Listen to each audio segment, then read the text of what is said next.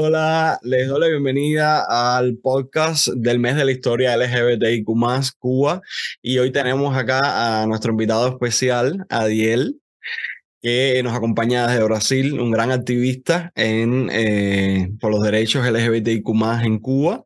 Bienvenido, eh, Adiel. Gracias, bien. gracias por, por el recibimiento y por la invitación a poder compartir, poder conversar un poco sobre, sobre, bueno, sobre las temáticas que tanto nos, apasionan. Así mismo, las temáticas que, que, tanto nos apasionan y que tanto hemos trabajado también para, eh, en este sentido en Cuba. Entonces, bueno, la primera pregunta que, que te quería hacer es, ¿cómo empezaste en el activismo LGBTQ en Cuba y por qué? Bueno, eh, primeramente yo eh, provengo de una familia cristiana y mi, mi vida entera fue metido dentro de la, dentro de la iglesia. Por lo tanto, yo me demoré bastante en asumirme, aunque ya lo sabía desde siempre, ¿no? no desde siempre uno sospecha que, que no es igual que el resto de las personas. Y ya después cuando uno va creciendo se va dando cuenta que en efecto eh, es diferente, ama diferente, siente diferente a la, al resto heteronormativo pero mi lucha fue muy grande, entonces yo me demoré mucho tiempo, desde que yo tenía conciencia plena, más o menos los 11 años de que yo era gay, hasta que me asumí a los 20 años, fue, fue un proceso desgastante, doloroso, porque envolvía mucha culpabilidad y mucho sentimiento de, de, de, estar haciendo lo incorrecto ante los ojos de Dios y, y aquel miedo por el pecado y, y, por, y, por, perder a la familia, mis amigos, porque toda mi vida estaba construida en función de la, de la iglesia. Pero a los 20 años, yo bueno, me enamoré de quien fue entonces mi primer novio y, y, decidí dar el paso, decidí romper con todo y, y asumirme eh, abiertamente gay. Eh, y fue un proceso difícil, fue un proceso muy desgastante, fue un proceso de grandes rupturas personales, familiares, profesionales, de, de, de aspiraciones en mi vida. Y, y fue tan, tan duro, fue tan doloroso eh, también el proceso de aceptarme y de asumirme y de, y de poder eh, congeniar mi fe cristiana que nunca, que nunca perdí porque la sentía parte de mi esencia como persona. Y al mismo tiempo congeniar mi orientación sexual, eh, homosexual. Fue, ese proceso fue tan desgastante, tan doloroso, tan, tan disruptivo, que yo decidí que tenía que hacer algo para que las personas como yo, cristianas eh, y, gay, lesbianas, trans, bisexuales, no pasaran o al menos tuvieran una esperanza de que sí se puede, de que, de que no hay nada de malo en nosotros y, y, por eso decidí que yo tenía que hacer algo para hacer la diferencia eh, en la vida de las personas como yo pero al principio no sabía muy bien cómo hacerlo, o sea, era, era simplemente la voluntad, el deseo, el, el yo quiero hacer algo, yo tengo que, tengo que hacer algo, sentía que era una necesidad.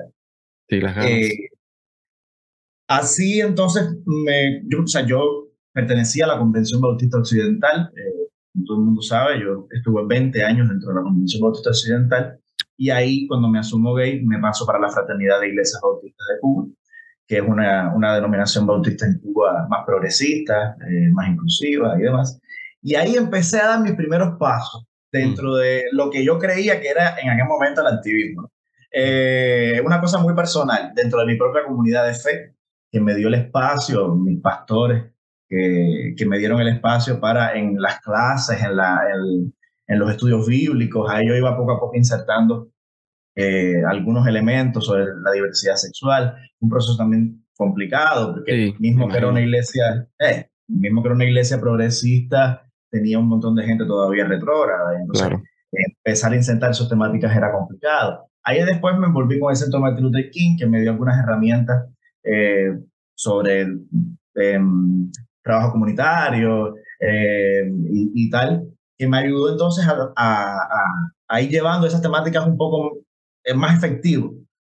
Hasta que en 2012 yo conozco a la Inés Araley, eh, que en aquel momento era, era teóloga dentro de la Fraternidad de Bautista, estaba recién graduada del seminario, estaba iniciando un, había un grupo LGBT dentro de la primera iglesia bautista de Matanza. ya yo sabía del grupo por mi pastora, pero nunca había tenido el chance de conectar con ella, con Elaine, que era en aquel momento la coordinadora del, del, grupo. Y en fin, la conozco en un, en un, evento de la iglesia, conectamos y ahí empezamos a, a, ya me, me, incluyo en el nuevo grupo ese que estaba formándose y en el año 2013 o 2014, si mal no recuerdo, eh, comienza el proyecto Abriendo Brechas de Colores, eh, con Elaine como coordinadora general y yo como eh, asistente de coordinación. Y a partir de ahí empieza ya mi trabajo ya formalmente dentro del activismo LGBT y más dentro de la fe cristiana, porque yo siempre quise desarrollar el activismo desde una identidad y una perspectiva cristiana. Ese era, ese era mi objetivo fundamental. Y a partir de ahí empezó, bueno, todo mi, todo mi caminar de, formalmente, yo siempre lo digo, formalmente dentro del activismo, año 2014, 2013, uno de esos dos años, no me recuerdo muy bien. Eh, ya, han pasado, ya han pasado ya por lo menos 10 años. Yo empecé en el 2013, así que empezamos más o menos el mismo Empezamos en el mismo tiempo. Sí. Y ya, pues ahí, ahí comenzó todo, después vino el, el bueno, ahí nos envolvimos con, el, con, la, con la red Humanidad por la Diversidad en aquel momento. Y la red de jóvenes en la, con las redes jóvenes, en fin, y nos envolvimos con las redes comunitarias del CNC. Yo creo que la gran mayoría de los activistas LGBT y más cubanos no pueden, por, por, más crítica que le hagamos al CNC, las merece. Sí. No se puede negar que muchos de nosotros eh, empezamos por ahí. Es una realidad. Y, nos abrieron un espacio cuando no existía espacio.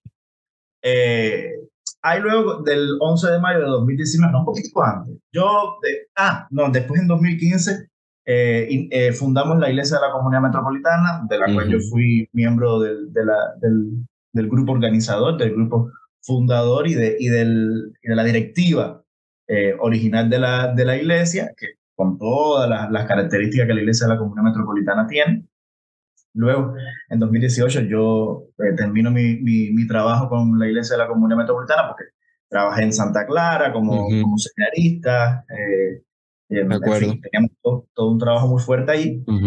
Ahí en 2018 yo termino mi trabajo con Iglesia de la Comunidad Metropolitana y organizamos el proyecto, primero era el Grupo Puentes en Matanza y luego lo que se convirtió en Matanza Ciudad Inclusiva, que fue, pudiéramos decir, el gran, el gran proyecto de mi vida, eh, ah. en, en, coordinación con, con Joel Kij y con Yadiel que fueron mis grandes mis colegas eh, y mis amigos.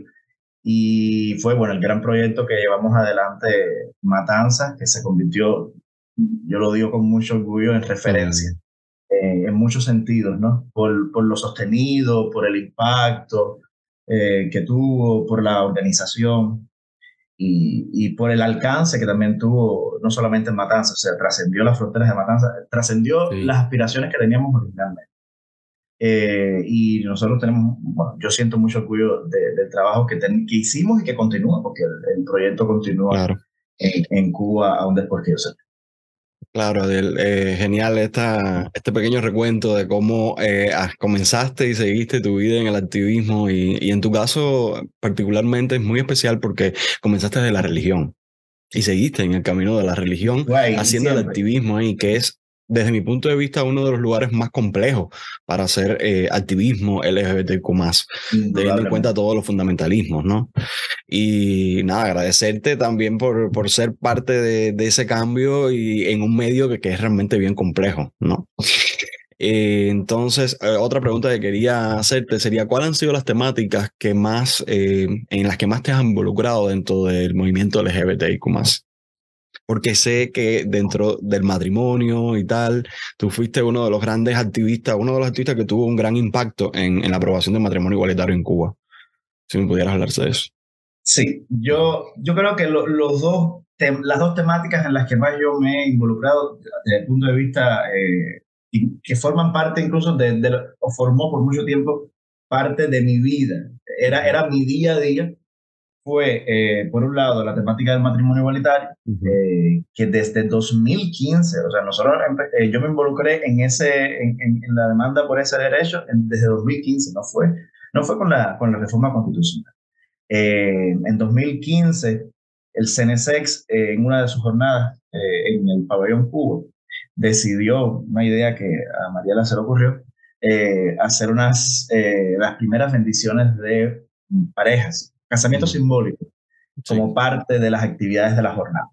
Eso fue año 2015, en mayo de 2015. Y, y nos pidió al proyecto Abriendo Brechas de Color que fuéramos los organizadores de la ceremonia para bendecir esas parejas. Nosotros en ese tiempo habíamos traído a Troy Perry, de la Iglesia Latinoamericana, a los obispos, un montón de gente, además de muchos pastores y pastoras cubanos, eh, bautistas, presbiterianos, cuáqueros, estaban ahí. Y bueno, fue de toda una, una super, una super eh, celebración. Y, una de las, y, uh, se escogieron tres parejas para que leyeran los votos matrimoniales. Una de hombre, una de mujeres y una de hombre y mujer. La de hombre fuimos Lash y yo. Eh, el Lash y yo eh, ya estábamos en una relación desde tres años atrás. Nosotros nos conocimos en 2002 y eso fue en 2015. Eh, fuimos los seleccionados para la, leer los votos matrimoniales.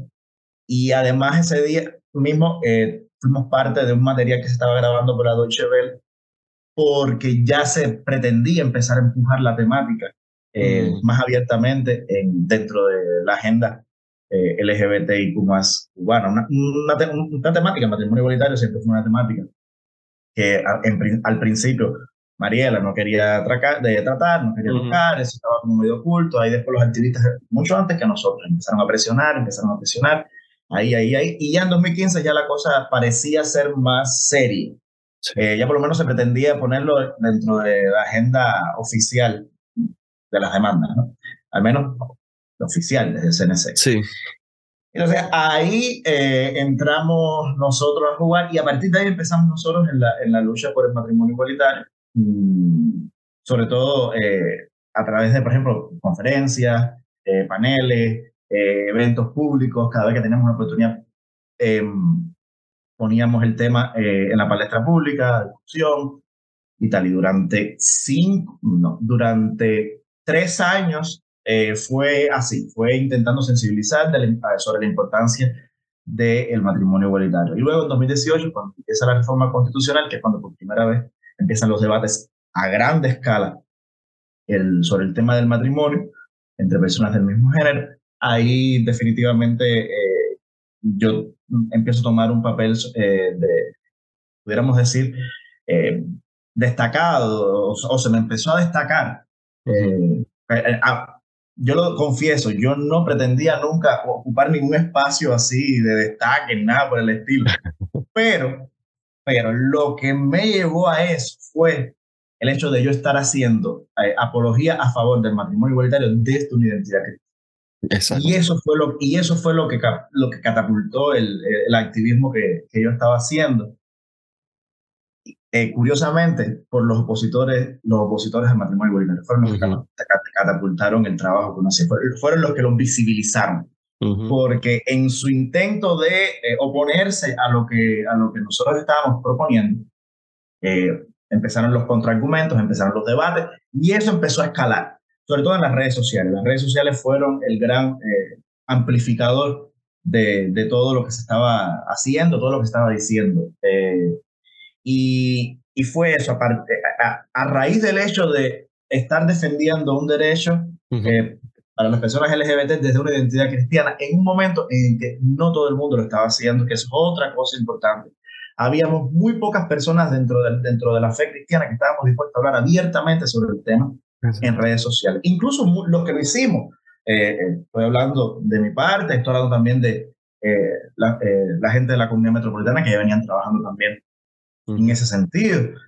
Los que lo hicimos fuimos cuestionados incluso por personas que son, que, que después, algunos años después, se posicionaron a favor del matrimonio igualitario. En aquel momento fuimos cuestionados porque estábamos hablando desde la identidad cristiana, cuando eso no era un tema que estaba resuelto dentro de Recuerdo la polémica y también eh, la homofobia eh, online que, que, recibiste y recibieron. Fue, fue, fue, horrible, fue, fue muy horrible porque eh, obviamente cuando uno empieza ya a, ser reconocido, ya la cara empieza a conocerse, los argumentos empiezan a conocerse y los opositores no encuentran la manera de convencerte, entre comillas, pues entonces te atacan. Y, y bueno, por supuesto, yo fui, recibí amenazas también de, por parte de, de, grupos religiosos, de algunos religiosos específicamente.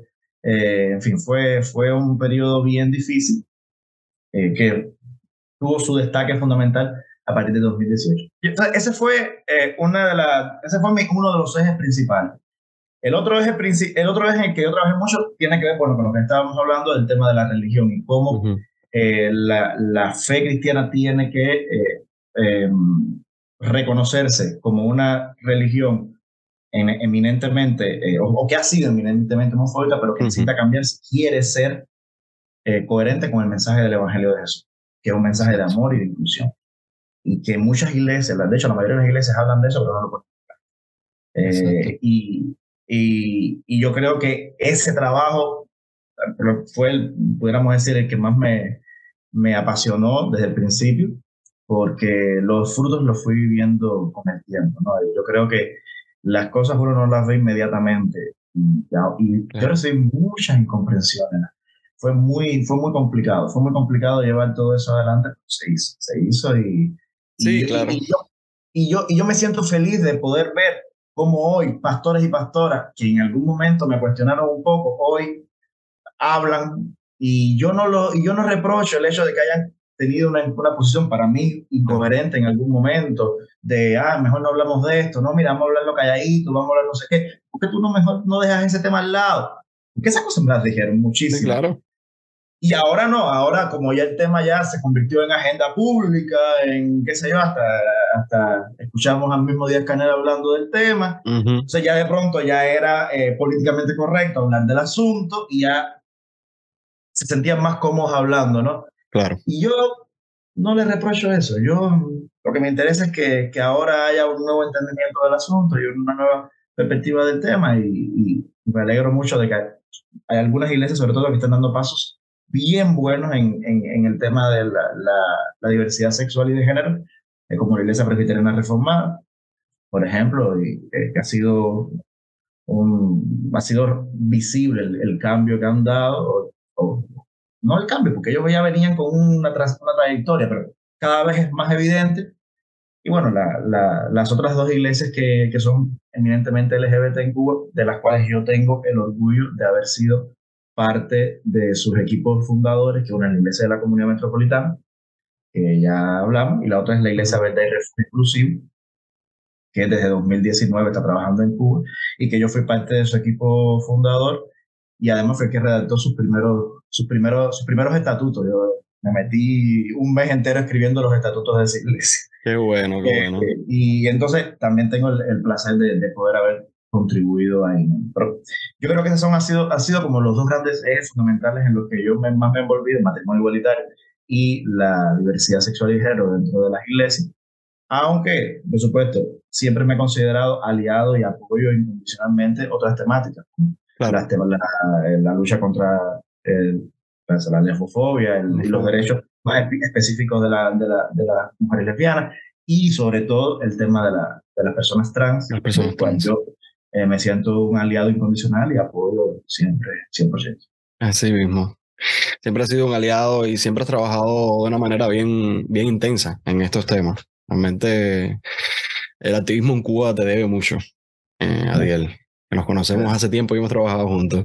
Hemos trabajado eh, muchísimo. Sí. Entonces, que, quería preguntarte cómo llegaste a relacionarte con el mes de la historia LGBTIQ y ¿por qué crees que sea importante el trabajo que, que estamos haciendo ¿no? desde el equipo? Bueno, yo creo que el mes de la historia ahora mismo es uno de los proyectos que está eh, haciendo que el, que el activismo LGBTIQ más en Cuba permanezca eh, a pesar de todas las condiciones eh, terribles que sabemos que se están viviendo en Cuba ahora mismo y que dificulta tanto el hacer activismo, que dificulta tanto la vida en Cuba, pero específicamente hacer activismo eh, en Cuba. Ahora mismo es todo un desafío y yo, en fin, yo admiro y, y, mis respetos y mis consideraciones eh, para las personas que continúan manteniendo la llama viva Así del activismo en Cuba. Y yo creo que una de, la, de, la, de, de los proyectos que está llevando esa, que está manteniendo la llama en ese sentido es, es la historia LGBT y más. Eh, y además cubriendo un nicho que, que, es tan esencial, tan importante como es el tema de la historia. Sí. Eh, que, que, no siempre es bien tratado, bien contado, o es manipulada eh, en beneficio siempre del poder, ¿no? Y qué bueno que existe un proyecto como este que puede eh, dar desde el activismo una voz diferente a, y contar también la historia desde el activismo. Exacto, creo que ahí radica la, la principal importancia, ¿no? Ahí está, para mí ahí está el, el, gran aporte que está haciendo el mes de la historia al activismo. Y yo lo conozco a partir, a raíz de eh, un curso que se dio, que se, que se, que se de hecho se, se promovió en las redes sociales. De Raúl Pérez Monzón. Eso, el, el, curso que dio Raulito en La Habana. bueno, a través de ti fue que yo, que yo llegué a él, porque así mismo. supe que estabas involucrado. Los caminos siguen involucrándose. Así mismo. fue a través de ti que llego a, al curso y ahí conozco el, el mes de la historia. Y bueno, por supuesto, ahí después empezaron también las relaciones de amistad. Eh, ya contigo ya venían desde mucho antes, la articulación juvenil. La articulación juvenil. Por allá. En 2016. 16, exacto. Y después, bueno, la amistad con mi querido Raúl y con Shelman y con Richard, o sea, con todo el equipo de trabajo del mes de la historia que, que han hecho un eh, excelente, eh, excelente labor en ese sentido y, y, fue por ahí, fue donde lo puse. Exacto. Por y, y, por eso yo creo que es tan importante que el curso ese se mantenga, ¿no? Yo, a pesar de las sí, también creo se que pueda seguir dando. Ojalá. Y se siga impartiendo y se sigan gente sumando, gente buena sí. así como tú. Eh, entonces, otra pregunta que te quería hacer es, ¿qué piensas del activismo LGBTQ más cubano actualmente? Bueno, tiene que ver con lo que estaba hablando ahorita. Uh -huh. Yo creo que es, es, está viviendo un momento de grandes desafíos. Eh, pero yo agradezco mucho, agradezco mucho, bueno, a Dios de mi espiritualidad y uh -huh. sobre todo a la gente que está ahí viviendo el día a día en Cuba. Le agradezco que mantengan la llama encendida. Hace tres días estaba hablando yo con Yadiel porque ellos están eh, planificando acciones y tal. Claro. Y entonces me estaba pidiendo un contacto. Y estábamos conversando sobre eso. Justo me estaba diciendo, hacer ahora mismo cualquier cosa aquí está súper difícil porque todo está caro, porque no encuentras los lugares, porque no encuentras la comida, porque no encuentras esto, porque no encuentras lo otro. Entonces, la, obviamente tú no puedes hacer nada en ningún lugar si tú no tienes las condiciones económicas que te sostengan. Exacto. Y la, la y la, la base de todo, decía el mismo y, y las aprobaciones que también son eh, esa es la otra parte. Porque, sí. Esa es la otra parte, porque como nosotros hacemos sí. activismo independiente, porque es activismo Es activismo independiente, exacto. No está vinculado a CNSX y de hecho muchas veces es satanizado por el propio CNSX. Uh -huh. eh, hacer activismo independiente en Cuba es una sí. odisea casi uh -huh. imposible, sobre todo en estos tiempos tan difíciles de eh, más eh, encerramiento que está teniendo el, el el gobierno cubano con respecto a la sospecha que tiene con respecto a todo lo que no sea institucional. Y de hecho nosotros, nosotros ya tenemos la experiencia de haber, de haber trabajado en el activismo independiente en Cuba con todos los retos, con todos los desafíos, con toda la eh, presión con la que uno trabaja en Cuba, con todo el hostigamiento incluso, porque eso hay que decirlo. Y hay, hay que, que decirlo, es hostigamiento. Es, es vigilancia, es, es una vigilancia presión. permanente, uh -huh. un desgaste psicológico, emocional. Es tener cuidado con todo lo que vayas a decir, con, con cómo te vayas a expresar, en, en dónde. Es desgastante. Es... es... muy desgastante.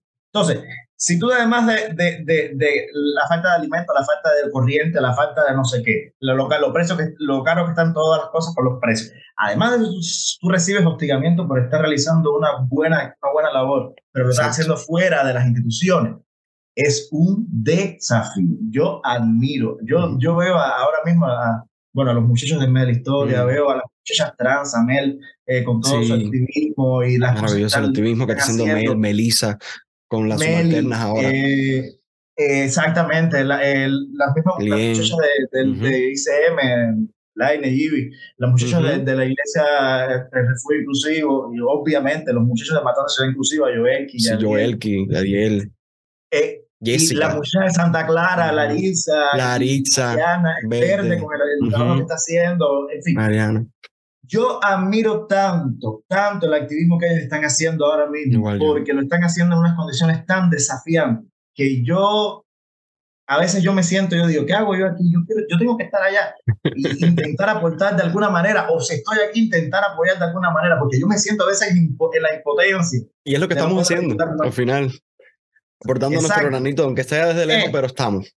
Y yo, exacto, el apoyo, el apoyo siempre va a estar. Yo, por ejemplo, yo cuando veo cualquier acción que ellas van a hacer, yo lo primero que hago es replicar y replicar y replicar como un loco por las redes sociales, porque yo siento que al menos algo uno tiene que hacer desde aquí, desde la distancia, por quienes todavía están allí manteniendo la llama encendida y porque te queda un montón de cosas por hacer, porque el activismo en Cuba no acabó, no va a acabar nunca. Pero que nadie piense con la aprobación del Código de la Familia se, se, ganó la batalla. No, para nada. Siguen existiendo crímenes de odio, sigue existiendo una homofobia terrible, transfobia, lesbofobia. Y desde el punto de vista legal todavía tenemos un Exacto, y desde el punto de vista legal mujeres muertas en lo que va de años, en fin. Exacto. Y, va a seguir existiendo en estas condiciones económicas tan terribles, la, eh, la presión, el estrés aumenta, la criminalidad aumenta. Exacto, exacto. Y siempre los grupos más vulnerabilizados son los que pagan las consecuencias. Y, y decía, y además en materia legal todavía tenemos desafíos porque tenemos la ley de salud que todavía ni siquiera ha salido del anteproyecto, tenemos, eh, no sabemos qué va a pasar con la temática trans. por fin Exacto. no hay una ley trans, eh, no, no, tenemos una ley sobre feminicidio, no tenemos el feminicidio constatado, no tenemos el, crimen de odio como, exactamente, una pena específica que lo lleva. No, sí, nos queda, nos queda mucho todavía. Un montón de vacío, exacto, un montón de vacío, un montón de retos todavía por delante que, y aunque uno ya no esté dentro de Cuba, uno sigue manteniendo el vínculo con pues sigue manteniendo el enlace con Y para mí, que todavía estas cosas todavía no, no, se, no se hayan aprobado, me genera ansiedad. A mí también. Porque, uno no deja de ser activista donde quiera Exacto. Ni aunque quiera. Míranos aquí, en otros países y, y, siguiendo apoyando el movimiento del activismo cubano. Entonces, Jadiel, eh, la última pregunta que te tengo es, ¿qué consejo le darías a, a las personas que hacen activismo LGBTQ más en Cuba y teniendo en cuenta tu experiencia? Bueno, ¿Qué, eh, consejos crees que le podría...? Yo creo que hay dos, dos cosas que como activistas nunca podemos perder. Y uno es el, el, las energías, la fuerza, eh, la tenacidad, eh, la constancia. Estoy, intentando buscar la palabra exacta, pero es la constancia para, para seguir haciendo porque es muy difícil, es muy difícil y uno se deprime, uno pierde la, la, la ganas de decepciona. Te decepcionas muchísimo y hay un momento en que tú lo quieres hacer es cortar los guantes y meterte en tu casa a encerrar. Exacto. Y, y, y no quieres saber nada de nada. Eh, pero uno tiene que, y, y, es normal pasar por eso, y es bueno pasar por eso, es legítimo pasar por eso. Exacto. acontece pero también es legítimo, es bueno, es necesario sobreponerse, levantarse, respirar de nuevo y avanzar. Eh, esa, esa constancia uno no la puede perder. La otra es no perder una, algo que es doble, es la, el, el no perder el, la, el sentido común, o sea, hay que saber dónde se está trabajando en Cuba, con las condiciones con las que uno, no puede, si uno quiere realmente tener un éxito en lo que estamos haciendo, uno no puede descontextualizar las acciones, uno, no puede perder el sentido común. Bueno, estoy en Cuba, ¿qué cosas puedo hacer que no me lleven a la prisión? Exacto. ¿Qué cosas, puede, qué cosas puedo hacer que... que eh, Exacto. y si me cuestionan de qué manera voy a poder defenderme, o si voy a poder defenderme. Exacto. Eso por un lado, eso sería el sentido común. Y por el otro, no perder eh, nunca el miedo, porque, o, o, no tener nunca miedo, o sea, es, es no sentir temor eh, por, lo que, por lo que pueda venir, porque van a venir. O sea, uno, uno tiene que tener sentido pero al mismo tiempo tiene que ser muy valiente, porque van a venir las cosas. Sí, ser ah. activista en cualquier parte del mundo significa, y, y mucho más activista LGBTQ, significa que vas a tener problemas. Porque hemos sido históricamente movimientos y grupos de personas que somos contestatarias. Y hasta cierto punto vamos a estar en contra de lo que el gobierno, si no nos protege de la manera que debe protegernos, pues. Y entonces vamos a ser un grupo vulnerable. Y de hecho, qué bueno que tú mencionas eso, porque el activismo, yo siempre, siempre he dicho que ser activista es siempre ir en contra de la corriente y de los poderes. de lo que está mal. Eh, porque, y yo sé, y, a mí, y para mí siempre hay una sospecha muy grande cuando alguien es activista mm. y está a favor de los poderosos, está del lado de los poderosos. Eso para mí siempre va a ser un problema porque cuando ya tú te alías con el poder, tú respondes al poder. Y el poder siempre se va a autoproteger. Por si tiene que pasar por encima de los derechos de los demás, no pasa. Exacto. Entonces, eh, el activista siempre tiene que ir en contra del poder, en contra de la gente. Siempre, siempre, siempre, Entonces, yo creo que hay que, hay que, hay que ser muy, muy, muy, muy, muy valiente, eh, muy decidido, hay que tener mucha, mucha capacidad de análisis del contexto, de la realidad para poder ser activista y sobre todo en, en Cuba. Exacto, con todas las condiciones que nosotros conocemos relacionadas con la política. Entonces, bueno, Adiel, muchísimas gracias por estar acá con nosotros en el día de hoy y em, nada, por compartir todos tus conocimientos, por, por tu buena energía de siempre. Y, y, nada, que me ha alegrado muchísimo verte una vez más y compartir en un nuevo espacio. gracias a ti, Juan, gracias a Raulito, gracias a mes de la Historia por la por la oportunidad de, compartir. Gracias por poder verte, porque yo creo que desde, desde que estuviste en Matanza no nos veíamos. Así mismo, en eh, junio exacto, hablando del mes de la historia. Y qué bueno, qué bueno poder eh, tener este espacio, poder, sé que van a haber otros activistas también que van a hablar. Sí. Y, y qué bueno que, que, que, podemos continuar compartiendo desde Así, que es lo que realmente vale. Y aportar. Sí, así, aportando nuestro, nuestro granito de arena, siempre que se pueda. Entonces, un abrazote grande, se te quiere bien. También. Chao, chao.